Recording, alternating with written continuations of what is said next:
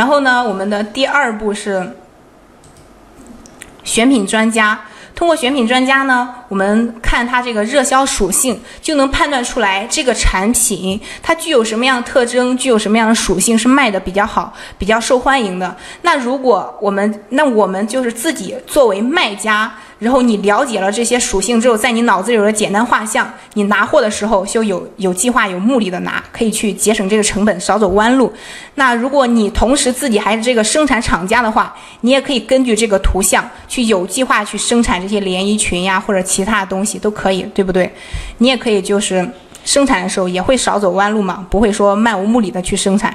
那第三步呢，就是我们通过这个搜索分析去查看一下这个搜索人气这个数据。进一步呢，去判断我们第一步选择的这个类目，它到底是有没有市场的。好，这个呢就是开店同学呢，你可以使用这种三种方法。如果觉得这个麻烦的话，就是我们刚刚说的，你就可以直接去查询销量。当然，查询销量的话，它可能不太，有时候比较简单，不太准确，对不对？好，那大家针对本节课的内容还有什么疑问吗？比如说我们刚刚操作，你哪里没有看明白的？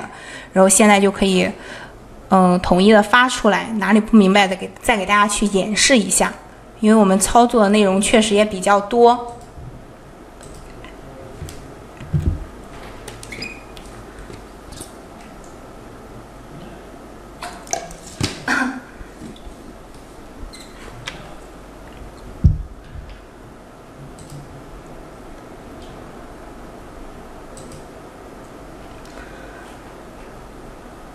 好，没有这个，没有这这节课的问题了吗？就根据我们刚刚这个操作步骤，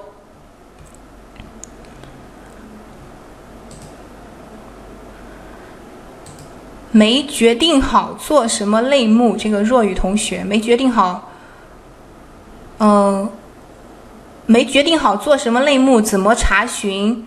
后台数据，我不太懂你什么意思啊？我们刚刚给你演示的不就是查询后台数据吗？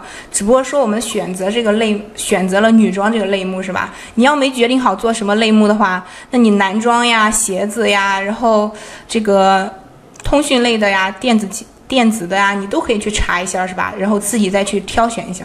然后下面这位同学问，就是哪个市场大盘自己可以看是吧？什么意思？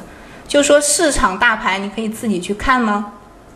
就是都在我们就是后台，你点击生意参谋，再点市场大盘。如果你开店的话，是可以看到这些数据的；如果你没有开店的话，那就没有这些数据了。对，没开的是看不到市场大盘的。